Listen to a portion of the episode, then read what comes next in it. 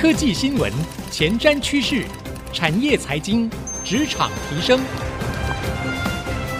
科技人关心科技事，欢迎收听《科技领航家》。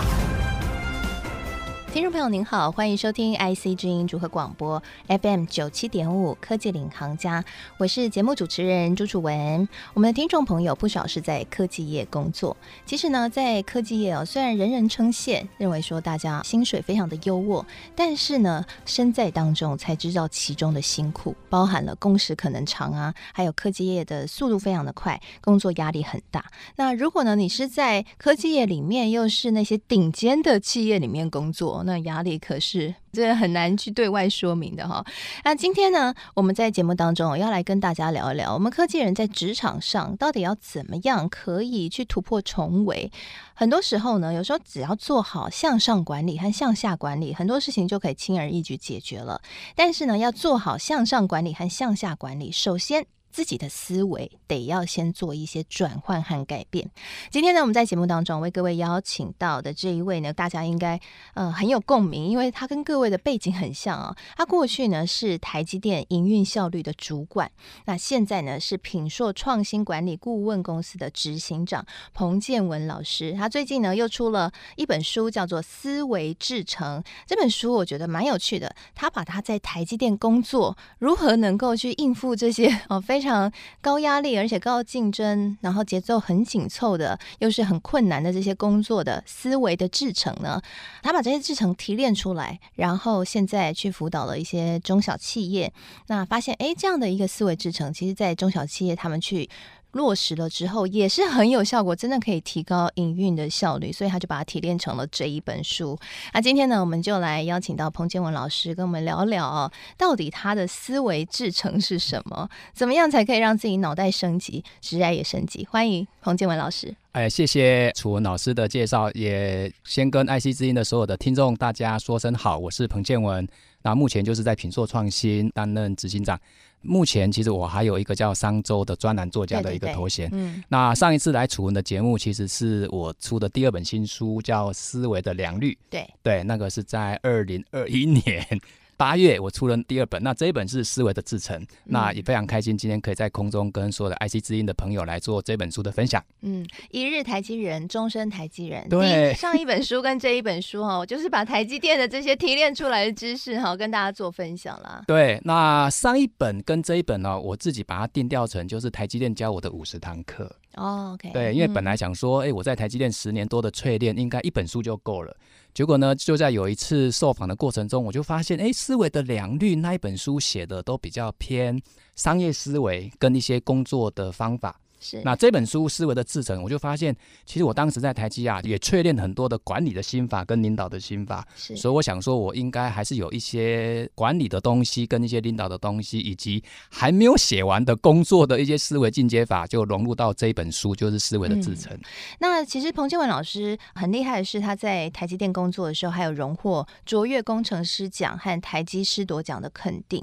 其实这本书里面，我觉得蛮有趣，是有提到一些你在台积电的一天怎么过。的对，看完那一天之后呢，真的像我们这种没有待过台积电，在里面台积电里面工作过的人都会冒一身冷汗，想说这也太累了吧？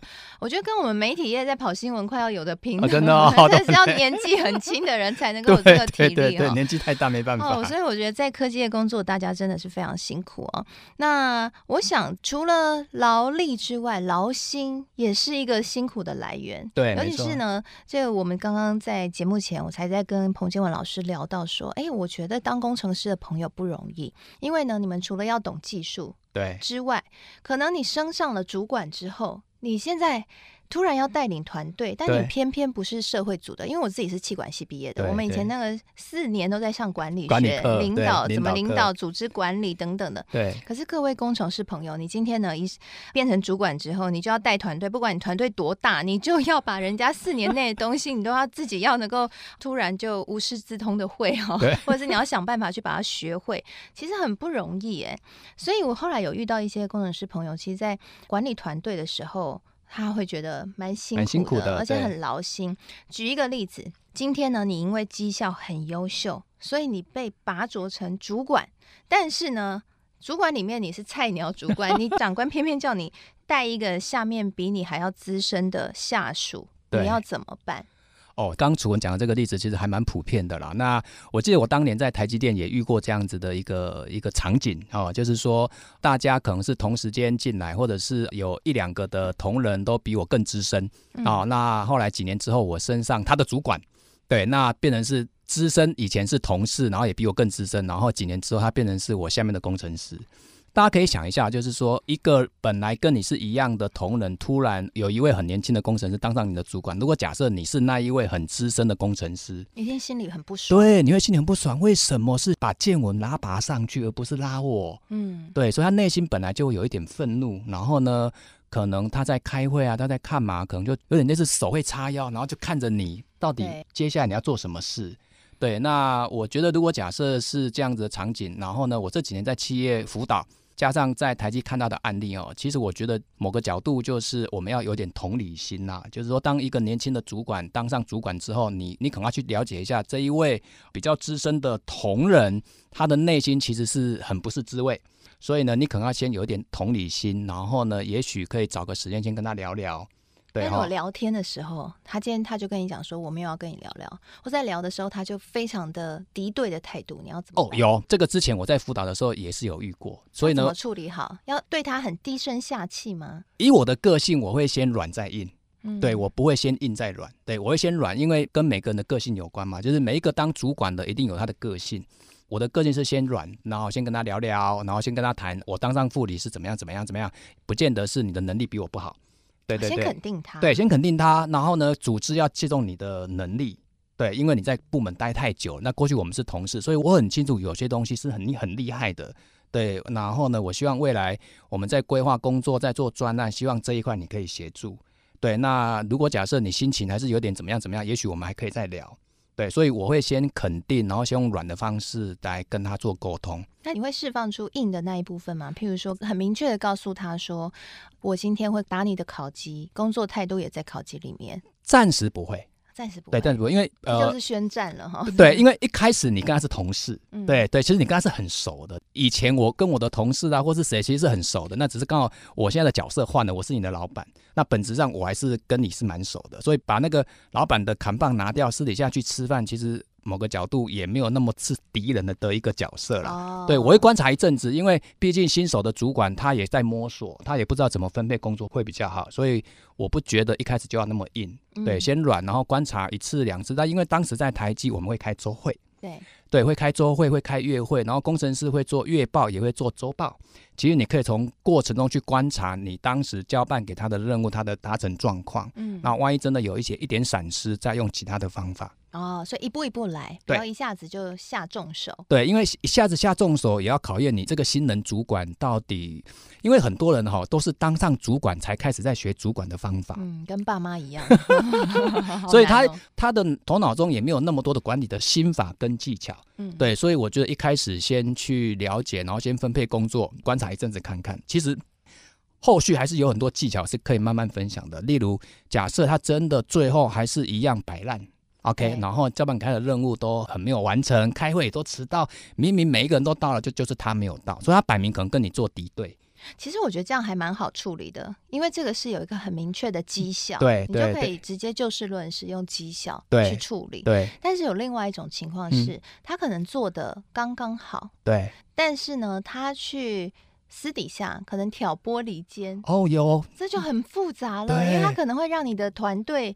呃，没有办法有向心力，对，然后呢，可能呢，大家又倚重他的资深的能力，对，然后就变得好像大家跟他是一国的，对，那怎么办？我曾经在辅导一家公司有遇过，就是有个主管跟我说，哎，请问建文老师啊，我的部门就有一个这样的状况哦，然后呢，每个人都工作到七八点，那这个人呢，每天五点多就要下班了，那他下班呢，他不会自己就直接走了哦，他还会去其他的同仁说，哎，你们好好努力哦，我要下班了哦。对啊，事情你们要好好搞定哦。对，不要到时候你们又被骂哦。拜拜，明天见。你就发现很奇怪，明明每一个人都还在加班，然后这个人就是有点挑拨离间，你知道吗？就是他就直接就要走了。好，那针对刚楚文问到的问题是这样子哦。一般来讲，我我觉得会有一点东西可以参考。这本书大概也有提到啦。第一个就是我们把它俗称叫重新界定你的工作范畴，然后就开始列 KPI 了。要讲的很明确，这个 KPI 是你的。OK，那这个 KPI 的目标的数字在哪里？对，哈，过去我们在台积其实还是用 KPI 在做一个部门的管理。好，那这个工作的范畴就要重新去做定位。为什么？因为这个人，因为他已经开始在摆烂，或者是他只做刚刚好六十分，但其实你的要求是八十分，他大概差了二十分，所以这个东西你就可以用 KPI 来跟他做沟通。这第一个啊，第二个就是我刚才提到的，重新定义工作范畴，把他原本 A 的工作也许去做 B，或者是做 C。好，这第二个。第三个呢，新手主管其实他现在的手上没有那么多的花招。我觉得你要跟你的主管来讨论如何解决这个问题，千万不要新手主管什么东西你都要跳下去解决，然后、哦、直接叫上面的长官来处理就好。对，也不是，就是把这个问题丢给上面的主管，跟他讲说，哦，因为你现在在组织内遇到这个问题，对，那不知道主管你有什么想法，我们要怎么解决？那我讲一个技巧好了，就是当年在台积啊，其实我们有一个东西就是月会，那月会呢，其实部门经理会进来，周会只有副理，嗯。那周会只有副理，月会有部经理，所以有时候我会利用部经理的月会，把这个人的一些状况在那个会议上让一些长官知道，我们的同仁其实有一位他的状况表现不是很好，所以我觉得有没有可能把他换单位？对，看哪些部门需要这样子的人，所以有时候换单位其实也是一个跟主管讨论的一个方法，或者是直接跟他讲明了，就是如果你这样做，你的绩效不会很好，那不会很好。照公司的制度是怎么样？怎么样？怎么样？对，那我也遇过有人就说我就是绩效比较好。哎，对，我有发现有这种人。对，但是我只要生活工作有平衡。对，然后呢，我不想升官。对对对对，但是呢，有些状况因为工作是做分配的，少了这个人，可能要去想一下，少了这个人跟多了这个人，他到底能够负担哪些事情？对，然后不管怎么样，我觉得还是可以善用他的一点点专业。来做一点事情，好，那以上就是我提供的一些建议。好，刚刚呢，建文老师跟我们分享了哈，菜鸟主管呢，其实真的不能躁进啊，一步一步来，然后因应情况呢做调节。那一开始呢，先试出善意，我想这一点是笼络人心很重要的一部分哈，才能够把团队的向心力给凝聚起来。好，那休息一下，广告回来，我们继续深入来聊一聊，在跨部门的沟通啊，或者说今天当主管之后，你向上和向下的。沟通踢到铁板的时候要怎么办呢？平常大家都是好好先生，好来好去，好好好说话没问题。但如果今天遇到有人真的用很激烈的方式来沟通，该怎么样来进行突破啊？休息一下，广告回来继续收听科技领航家。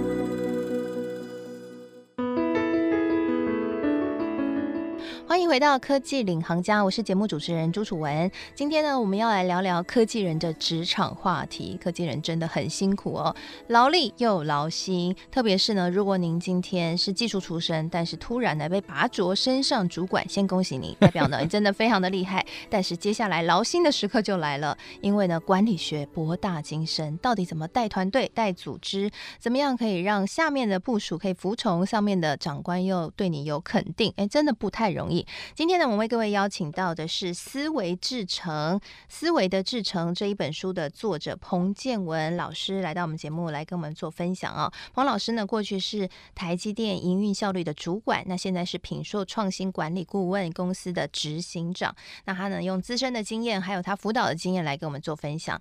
好，上半集节目我们在讲菜鸟主管的两难，下半集节目来聊一些更呛辣的话题。对对对，就是呢，如果我真的有听过有工程师。是朋友跟我分享这个，对，他下面带的部署啊，对，我觉得我不知道是不是呃，理工人的沟通方式跟社会组的沟通方式完全不一样，不太一样，不太一样，其实还蛮直接的，对对对。然后他那个部署呢，他下面带的部署可能是都是顶尖大学的，对对，什么台青交的哈，那每个都是天之骄子，对。那你今天如果讲出他哪些地方可能有一点问题，他觉得他没问题的时候。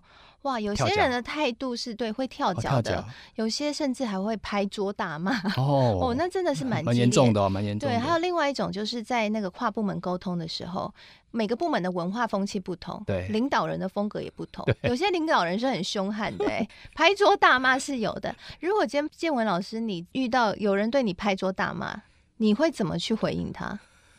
我个人开会倒没有遇到我自己会拍桌大骂，但是我在职场的经历，我有看过我在一些会议里面，我就在旁边听，然后就有主管就拍桌子。那怎么办？其实讲一个情境哦，拍桌子的一般都是高阶主管或者是大老板，嗯、或者是在那个会议上，他是一个 owner。对，如果他是有高权力的角色，对他绝对不是 member，对他绝对不是 member。我但是现在 Z 世代不一样哎、欸哦，有有 member 拍，有我我朋友遇到的是他的、哦、他的 member 可能没有到拍桌，但是他很凶悍。哦，那就有可能，而且是在就是大庭广众之下，对对，对他的主管非常凶悍的态度，对，就例如说啊，不然你现在是要我怎么样？然后你刚刚不是说这样吗？好逼真哦，你明明就不是说这个样子啊，类似像这样子。一般哦，我们在辅导经验有时候我们会看到这个状况，我们会跟当下这个会议上呃会议里面的人哦，其实还是要有一个人先把他带出去。哦，因为直接把他带走。对，因为哦，因为某个角度会议，他还是有主管在里面。对对，然后呢，不可能马上去处理他的情绪。处理事情是简单，处理情绪不容易，因为他这个人已经在气头上了。对对对对，所以有时候我都会建议哦，就是如果遇到这种状况的人，可以请同事先把他带出去，把他心情先缓和一下。那我们的议程暂时不要因为他而中断。对，因为处理它其实要花很多时间。那因为大家都在那个会议里面，除非这个会议只有小猫两三个人，对，那一般的会议都十来个。对，所以正常来讲，我们还是会让这个会议先把呃 agenda 先把它，走完，走完之后呢，回头再去了解这个人的状况，为什么他会在那个东西会有那么大的情绪。那如果私底下跟他了解的时候，他的情绪还是非常激烈，而且对长官有比较多很大反弹的态度的时候，如果建文老师，你身为长官，你会怎么处理？如果我是长官哦，其实我就会观察这个人今天的反应是异常还是常常。嗯，哦，什么叫异常跟常？就是从来他就不会啊，他在公司三年了，没有呢。我过去观察他不会这样子，怎么会这次那么突然？对，到底发生了什么事？所以如果是异常的事件，我就真的会用关心的角度去关心他，你发生什么事？哦，了解，嗯，因为他可能是家里遇到很大的问题，或他内心有什么对，或者是在家里刚好跟老婆吵架，昨天晚上吵，今天情绪刚好就在那个会上就刚好就刚好被触发那个点，啊，我这种的话你就不会跟他计较的，对，因为这个比较好处理，就是异常，嗯，了解，对，那异常你多点同理心，其实这个同仁反而会感谢主管哦，嗯，但如果常常，什么叫常常？一个月来一次，半年来一次，那、啊、一个月来一次可能是女生的好朋友 来，没有没有没有，就是。因为这个同仁，如果假设他真的你去观察，他已经不是异常，就是他的个人的特质，他只要遇到他不满意，他就会拍桌子，他就会干嘛？其实哈，我先讲结果好了。为什么公司还是期待有一些所谓的绩效不好的，还是可以自动的离开公司？这就算在绩效不好的范畴内，对吗？我觉得会。情绪管理算在绩效当中。会。我觉得这一点哈，对我们的呃所有听众朋友应该是很重要的。不要以为只有你工作上的绩效才叫绩效，做事情之外，做人也算是一种绩效。对哈。没错，应该这么讲，就是你想想看嘛，一个情绪 EQ 好的人，他做事应该不会算太差。嗯。好，那相对的，一个做事非常完美的人，你觉得他的 EQ 会不好吗？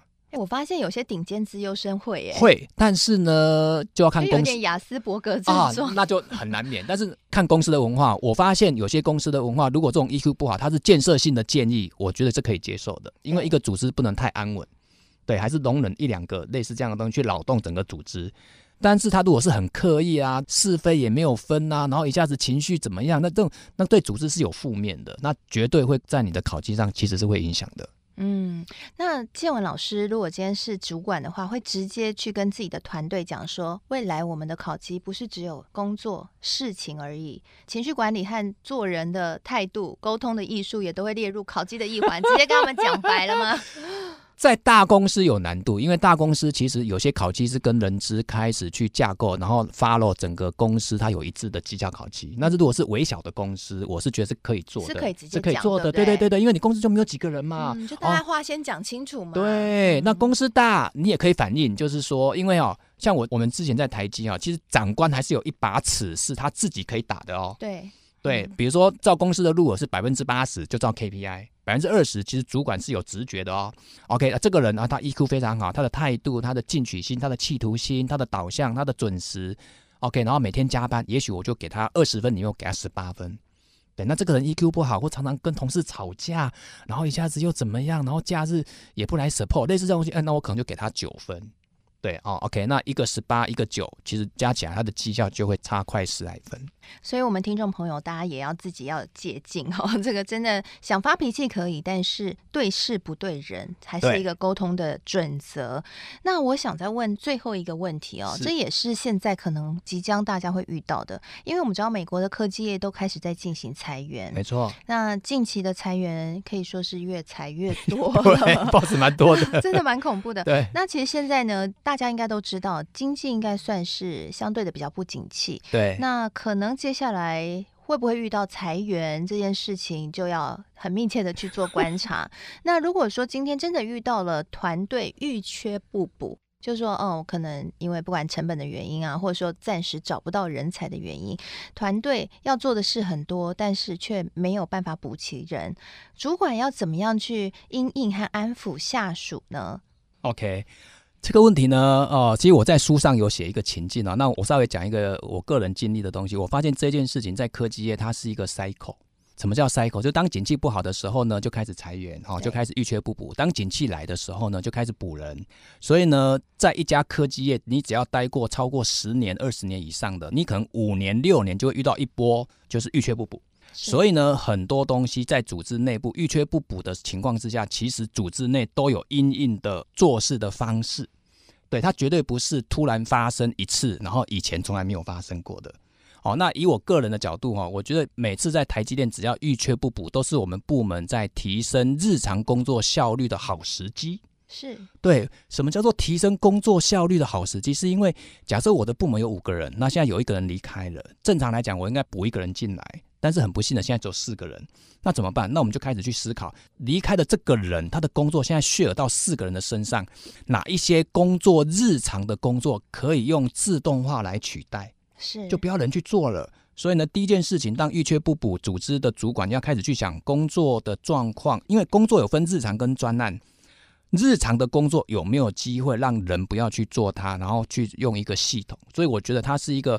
哦，它是一个很好的时间点，平常你都很忙，OK，趁这个时间点工作没那么多，然后呢，虽然虽然少了一个人，每个人都要加班，anyway，就趁这个时间点开始去检视你的工作，让日常工作可以更快、更快、更快。所以这样在科技业当主管都要懂会写程式，要懂 AI，不然怎么自动化？呃，在台积的 IT 部门非常多，嗯，对，非常多。现在的 IT 我不知道，当年我在台积的 IT 给大家一个比例，三十比一。三十个同仁就会配一个 IT 人员哦，所以其实可以去要求那个 IT 人员，没错没错，对对，绝对可以，在台积绝对可以，因为因为怎么样？因为预缺不补，大家工作量很多，每个人都在加班，所以我们就开始检视每个人工作，我们就开始开会了。来，你告诉我，你今天七点半来上班，你说你做到十点，OK？每一个小时你在做什么事？好，那我们以前很忙的时候，不会特别去 review 这一块。以前很忙，不会去 review 每一个小时你做什么。那现在因为遇缺不补，工作还是很多，我们就开始去检视你的工作项目。我举个例子哦，有时候一看，天哪，这一份报表你每天要花两个小时哦，难怪你每天加班，难怪你们说人不够。来，你把 IT 部门找来，IT 部门进来之后，哎，请问一下，他们每天做这两个小时，有没有办法透过一个系统，五分钟产生这个报表？哦。果然要用这一招，对，台积好重要哦。台积台积的 style，我相信现在还是这样子，就是他们尽量把没有价值的东西，尽量用系统来把它取代掉。嗯，对。哇，建文老师真的是开了我们的视野哈！果然，这个国际级大公司的思维就跟我们一般人的思维不一样哈。嗯嗯嗯。所以有的时候呢，真的在工作上面可能会遇到很多状况，但是呢，不要只是抱怨，其实呢，可以去把。自己的思维做一些转换，就像彭老师写的这一本书《思维制成》，既然它是制成，它就可以不断的提升，对，而且呢，可以不断的提高良率，哦，就会让你的工作更加的愉快，绩效更好。今天非常谢谢彭建文老师来到我们的节目当中，谢谢，谢谢，也谢谢所有的听众朋友收听。那我们现在每一集节目呢，除了会上到 IC 之音主客广播之外，也会同步上到 Apple Podcast 和 Spotify。所以如果喜欢我们的节目，欢迎可以搜寻“科技领航家”，就可以随选随听我们所。我的节目喽。那在节目播出之后呢，我会将彭建文老师精彩的分享以及我的新的感想写成一篇采访笔记，放在我的脸书粉丝团，搜寻财经主播主持人朱楚文就可以看得到了。谢谢您收听，希望今天内容对您有所帮助。我是楚文，我们下次再会喽。